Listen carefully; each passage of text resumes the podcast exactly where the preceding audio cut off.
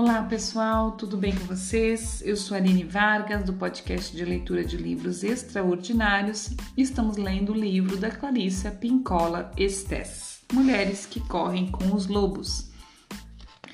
Vamos seguir onde paramos no último episódio, que foi no subtítulo O Homem do Rio. Boa leitura e boa escuta para nós. O desenvolvimento do ânimos varia de mulher para mulher. Não se trata de uma criatura perfeitamente formada que salva, que salta do ventre dos deuses. Ela parece ter uma qualidade inata, mas também precisa crescer, ser ensinado e treinado. Ele se, se destina a ser uma força poderosa e direta. No entanto, quando o ânimos sofre danos por parte de todas as inúmeras forças da cultura, algo de desgaste, de mesquinho ou uma espécie de entorpecimento que algumas pessoas chamam de neutralidade. Se interpõe entre o mundo interno da psique e o mundo externo da página em branco, de tela intocada, da pista de dança, da sala da diretoria, da plateia à espera. Esse algo coagula o rio, impede o pensamento, emperra a caneta e o pincel, trava as articulações por um tempo indeterminável, abafa as novas ideias e, assim, sofremos. Ocorre um estranho fenômeno com a psique, quando a mulher sofre de um ânimo negativo. Qualquer esforço no sentido de um ato criativo aciona esse ânimos para que ele a agrida. Ela apanha a caneta para escrever e a fábrica vomita seu veneno sobre o rio. Ela pensa em se matricular num curso ou começa aulas, mas para no meio, sufocada por a falta de apoio e alimento interiores. A mulher acelera, mas não para de recuar. Há mais desenhos de bordado não terminados, mais canteiros de flores não concretizados, mais caminhadas não feitas, mais bilhetes não escritos só para dizer eu me importo com você, mais línguas estrangeiras jamais aprendidas, mais aulas de música abandonadas, mais tecidos suspensos no tear, numa espera interminável. Essas são as formas deterioradas da vida são os filhos envenenados de Lalorona, e todas elas são jogadas no rio. São jogadas de volta às águas poluídas de tanto as afligirem, de tanto as afligem, afligiam desde o início, desculpa. Nas melhores circunstâncias arquetípicas, elas deve, deve, deveriam borbulhar por algum tempo e, como uma fênix, deveriam renascer das cinzas sob uma nova forma. Aqui, porém, algo está errado com o ânimos e, portanto, com a capacidade de manifestar e implementar nossas ideias no mundo. E o rio está tão cheio de excrementos, de complexos, que nada pode nascer dela para uma nova vida. E assim chegamos à parte mais difícil. Temos de entrar na lama e procurar por isso tudo. Como La Lorrona, temos de dragar o rio à procura da nossa vida da alma, da nossa vida criativa. E ainda mais uma tarefa. Também árdua, precisamos purificar o rio para que La Lorrona possa ver, para que ela e nós possamos encontrar a alma das crianças e nos sentirmos em paz para criar novamente. A cultura torna piores suas fábricas e sua poluição através do seu imenso poder de desvalorização do feminino e sua incompreensão quanto à natureza mediadora do masculino. Infelizmente, a cultura muitas vezes mantém o ânimo da mulher no exílio insistindo para que seja devolvida uma daquelas perguntas insolúveis, desculpa, insistindo para que seja resolvida uma daquelas perguntas insolúveis e disparatas, disparatadas que os complexos querem dar a entender que são válidas e diante das quais muitas mulheres se intimidam. Mas será que você é mesmo uma escritora? Artista, mãe, filha, irmã, esposa, amante, trabalhadora, dançarina, pessoa de verdade? Será que você realmente é talentosa, prendada, valiosa? Será que você realmente tem algo a dizer que vale a pena, que seja esclarecedor, que irá ajudar a humanidade, que irá descobrir uma cura para o antraz?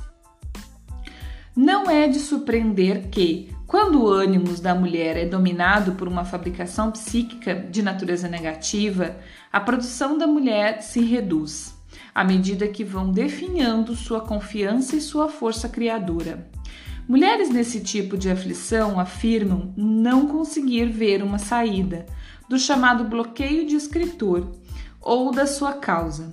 Seu ânimo está extraindo todo o oxigênio do rio e elas se sentem extremamente cansadas e sofrem uma tremenda perda de energia parecem não conseguir dar o primeiro passo, sentem-se refreadas por alguma coisa.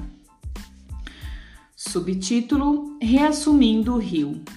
A natureza da vida, morte e vida faz com que o destino, o relacionamento, o amor, a criatividade e tudo mais se movimentem em coreografias amplas e selvagens, uma atrás atrás da outra na seguinte ordem: criação, crescimento, poder, dissolução, morte, incubação, criação e assim por diante. A sabotagem ou a ausência de ideias, pensamentos, sentimentos é, a, é o resultado de uma corrente tumultuada. Eis como reassumir o rio. Aceite o alimento para começar a limpeza do rio. Elementos contaminadores que perturbam o rio ficam óbvio, óbvios quando a mulher rejeita elogios sinceros acerca da sua vida criativa. Pode ser que haja apenas um pouquinho de poluição, como no despreocupado: Ah, como você está sendo simpático com esse elogio?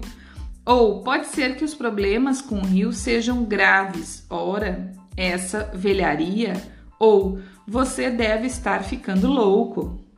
Além da atitude defensiva, é claro que eu sou maravilhosa. Como você poderia deixar de perceber? Todas essas expressões são sinais de um ânimo enfermo. Podem chegar coisas boas à mulher, mas elas são imediatamente envenenadas. Para reverter o fenômeno, a mulher treina aceitar elogios mesmo que a princípio ela dê a, dê a impressão de estar se jogando ao cumprimento para, dessa vez, ficar com ele. Ela o saboreia e repele o ânimo maligno que quer responder. Isso é o que você pensa. Você, na verdade, não sabe todos os erros que ela fez. Você não sabe como ela é chata. E assim por diante. Deixa eu passar aqui. Os complexos negativos sentem uma atração especial pelas ideias mais suculentas, pelas ideias mais maravilhosas e revolucionárias e pelas formas de criatividade mais extravagantes. Portanto, não há outra alternativa. Portanto, não há outra alternativa. Precisamos invocar um ânimos que haja com maior limpeza, e os mais velhos deverá ser aposentado ou seja, transferido para o arquivos da psique, onde deixamos arquivados impulsos e catalisadores vazios e dobrados. Ali eles se transformam em artefatos, em vez de agentes ou de emoção. Seja sensível. É, é assim que se limpa o rio. Então, aqui ela veio falando, né, de como reassumimos o rio, né? Primeiro ela botou: aceite o alimento. Aí agora, seja sensível. É assim que se limpa o rio. Os lobos levam vidas imen imensamente criativas. Eles fazem dezenas de opções todos os dias, decidem de um modo ou de outro, avaliam distâncias, concentram-se na presa, calculam as suas chances, aproveitam oportunidades, reagem vigorosamente para realizar suas metas. Suas capacidades de encontrar o que está oculto, de aglutinar intenções, de focalizar a atenção no resultado desejado e de agir em seu próprio benefício para atingi-lo são as exatas características necessárias para a realização criativa nos seres humanos. Para criar é preciso que sejamos capazes de nos sensibilizar.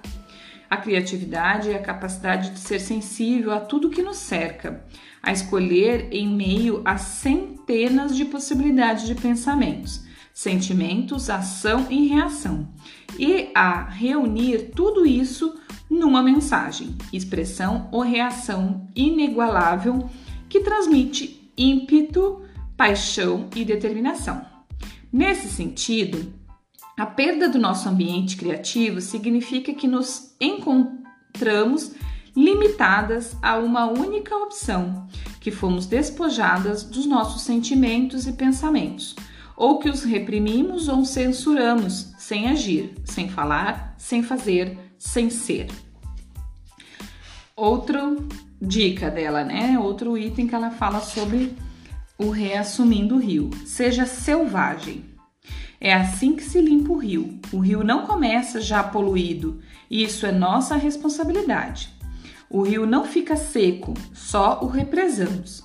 Se quisermos lhe permitir sua liberdade, precisamos deixar que nossa vida ideativa se solte, corra livre, permitindo a vida de qualquer coisa, a princípio sem, censura, sem censurar nada. Essa é a vida criativa. Ela é composta do paradoxo divino. Para criar, precisamos estar dispostas a ser rem, rematadas a ser rematadas idiotas, a nos sentar num trono em cima de um imbecil.